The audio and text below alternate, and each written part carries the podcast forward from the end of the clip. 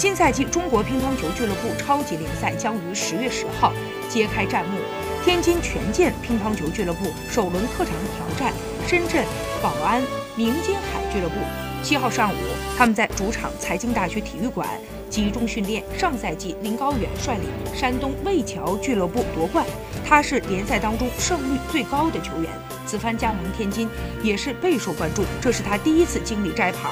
谈及争冠目标，林高远表示：“我们目前的阵容的确比较强大，团体实力比较强，目标肯定是去争夺冠军，但是过程应该会比较困难，因为。”马龙领衔的山东鲁能也非常强，不过相信我们团队不会惧怕这种困难，会勇敢面对挑战。只要我们发挥出水平，应该还是非常有希望的。